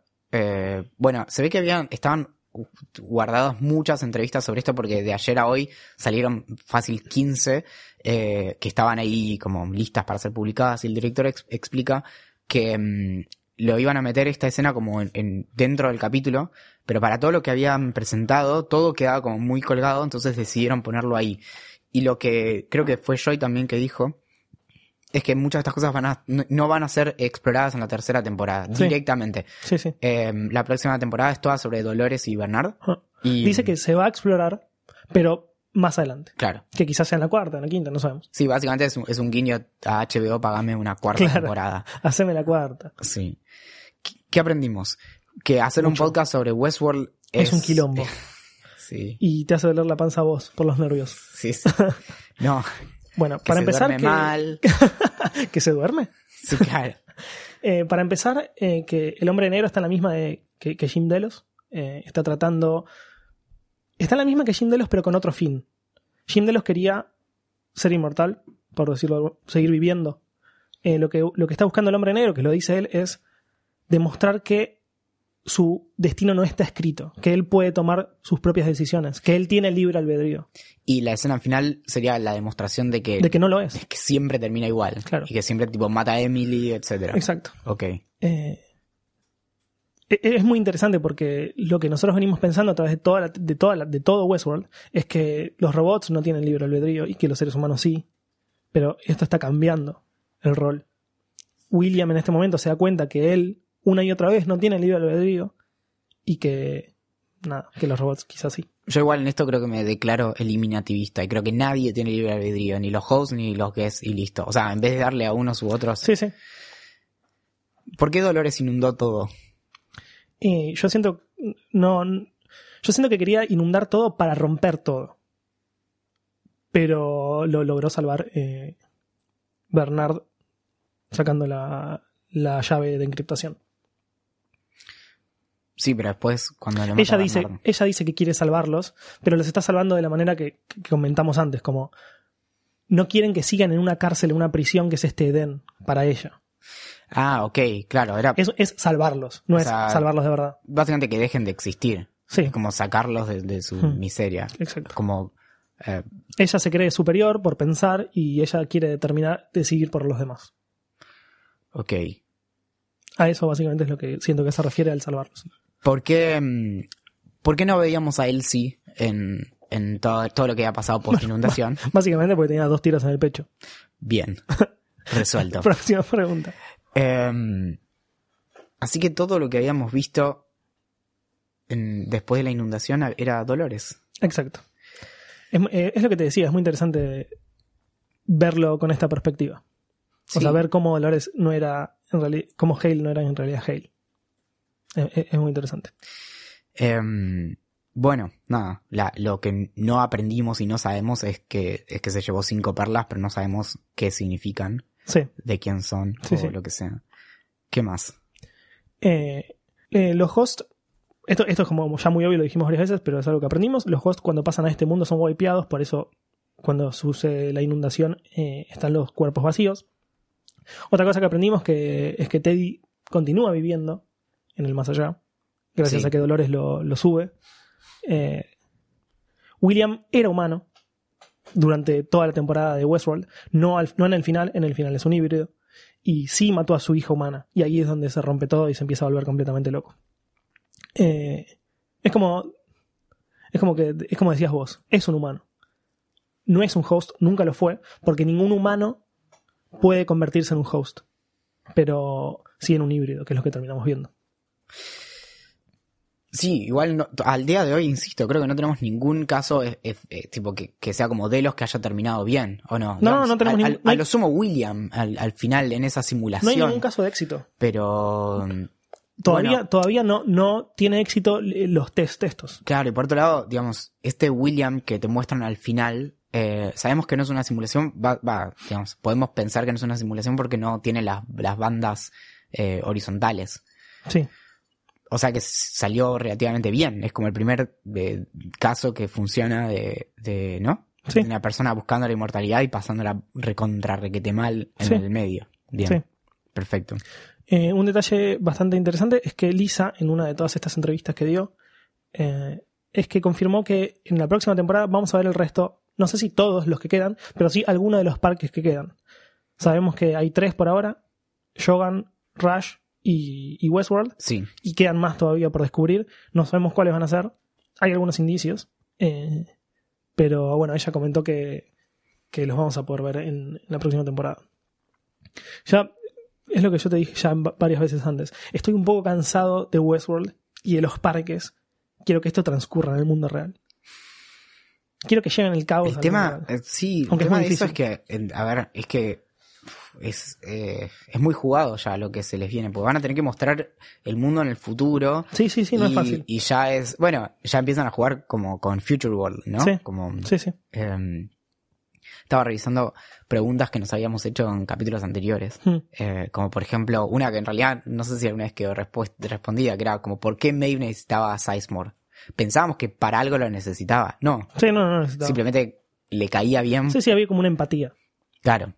Eh, A diferencia de otros, Maeve no, no, no- no estaba al lado de personas porque le convenían, no, por eso. sino simplemente porque le caían bien, por decirlo de alguna manera. Otra pregunta que nunca queda respondida. ¿Por qué Dolores no menciona nunca a la mamá? Y bueno, Edipo, vos sabrás. Después, ¿qué pasaría si Maeve se mete a través de la mesh en Dolores? Me encantaría. No, nunca lo supimos tampoco. Sí, Eh, son dos cosas como para que empiecen a pensarlas para la tercera temporada, ¿no? sí, sí. Eh, bueno, respondimos casi todo respecto de la, de la hija. sí. Eh, y mm, ¿y qué, qué podemos esperar en el futuro? Es muy difícil. em, es lo que yo te digo. Espero que sea en el mundo real. Espero que se revele en los primeros capítulos cuáles son las perlas que tiene Dolores. Eh, eso va, básicamente va a determinar el rumbo de la nueva temporada. Quizás son personajes que no conocemos. Digo, hay tantos hosts adentro de, de Westworld, eh, aunque no me parecería demasiado lógico. Digo, se- si se llevó robots es porque hay algún tipo de decisión, no es porque agarró un puñadito de robots y se lo llevó. O sea, básicamente hasta ahora, digamos, como a nivel de, de casting, tendríamos solo tres personas confirmadas, como serían Sí. Dolores, Hale y Bernard. Y bueno, pudimos, estimamos que Maeve va a estar en la próxima temporada, eh, no lo sabemos. Eh, estimamos que Félix y Sylvester van a estar. Eh, sí. Claro. Después mucho más no hay. Bueno, Stubbs. Stabs. Em, volviendo para cerrar la cuestión de, de William y, y demás. Esto de- del loop, eh, hay algo interesante como que Delos tampoco podía salir de, de su loop. Digamos, Sí. siempre terminaba, lo que nos dice, digamos, el sistema era que eh, siempre termina eh, como mal la situación. Dice, le di un montón de oportunidades para que, digamos, salvara al hijo y siempre se da vuelta y se va. Eh, y eso es como lo que quiere, em, como... Revertir. Claro, sí, lo quiere desafiar, digamos. Sí, pero lo que te trata de demostrar esta serie, que también es una frase que dice Joy en una de las entrevistas, Sí, es que básicamente lo que, lo que se intenta contar es que es lo que te decía recién. eh, los humanos no tienen la posibilidad de cambiar y están programados. Y los robots quizás no. Es lo que dice ella. Le- Ella se hace una pregunta. ¿Quién tiene la posibilidad de decidir quiénes están programados y quiénes no? Bueno, está bien. Como clave de lectura para lo de William y los timelines, podemos pensar que en el momento en el que él queda como inconsciente, a partir de ahí se dividen. Entonces, que efectivamente eh, lo vemos después en la playa, que a él lo recuperan y se salva. O sea que por ahí tenemos más Ed Harris en el futuro. Sí, Entonces lo que podemos esperar es que quizá eh, cuando se salva, en, cuando se queda tirado ahí, en, como justo enfrente de la puerta, ahí es que a él lo recuperan y lo, lo curan. Y lo otro es cuando eh, cuando él, digamos, se va a- y logra entrar a la puerta, en realidad eso ya sería en otro timeline, ¿entendés? Claro. Que es en el futuro o lo que Sí, sea. sí, sí. Él en realidad nunca llegó ahí en la, en el... Es que sin lugar a dudas hay, hay un futuro muy lejano en el que él se convierte en un híbrido y hay un futuro y hay, y hay un presente en el, en el que él está muy mal físicamente. Con muchos tiros en el cuerpo, con dos dedos menos que le explotaron por culpa de Dolores. Eh, no sabemos si sobrevive a esto y estará en la próxima temporada. Yo, yo la verdad es que creía que no, pero te lo dejan abierto. Y bueno, después tenemos el futuro que hay que ver cómo se resuelve. No creo que se haya terminado, como dice la, la, eh, la productora y la creadora.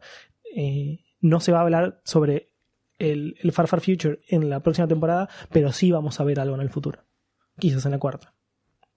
Claro, igual ya... a lo que voy es, eh, lo como- tienen pensado. como el presente ya es el futuro nuestro, digamos, que va, va a transcurrir como, sí, no sé, Sí, las locas aventuras de Dolores en la vida real. Eh, Dolores tratando de conseguir un trabajo. Do- Do-. Dolores mandando currículums y escribiéndose por LinkedIn. claro, ni siquiera man- mandando currículums, aprendiendo a hacer un currículum en Word. Dolores puteando a la computadora porque se le traba. Diciendo, ¿Te imaginas? Si puteas la computadora, ¿está haciendo mala onda con un, con un, con un igual? Claro, tal cual. ¿En, en qué situación lo deja? Dolores golpeando peligrosamente la laptop contra una pared.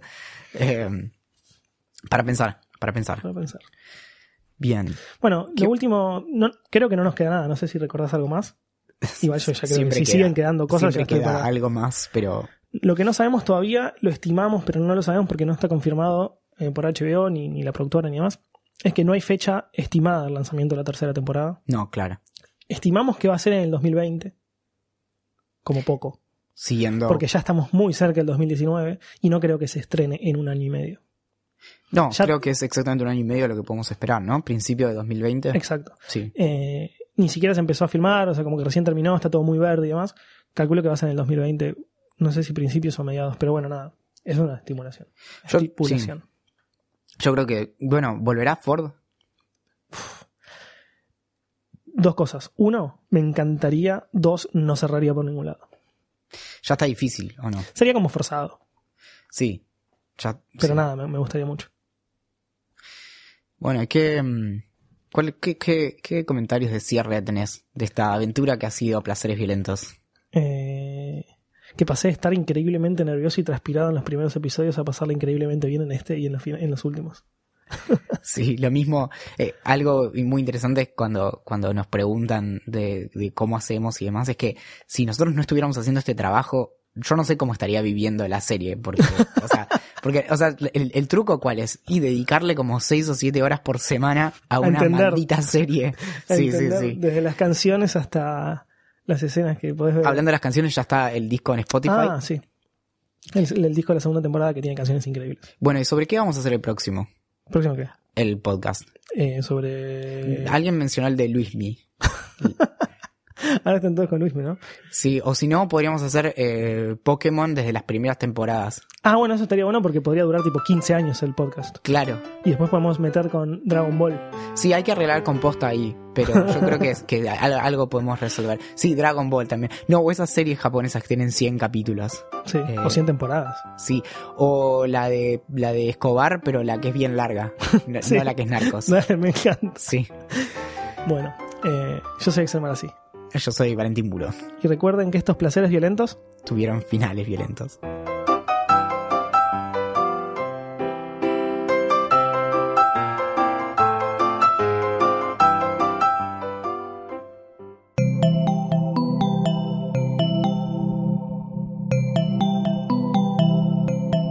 Estás escuchando Posta, Radio del Futuro.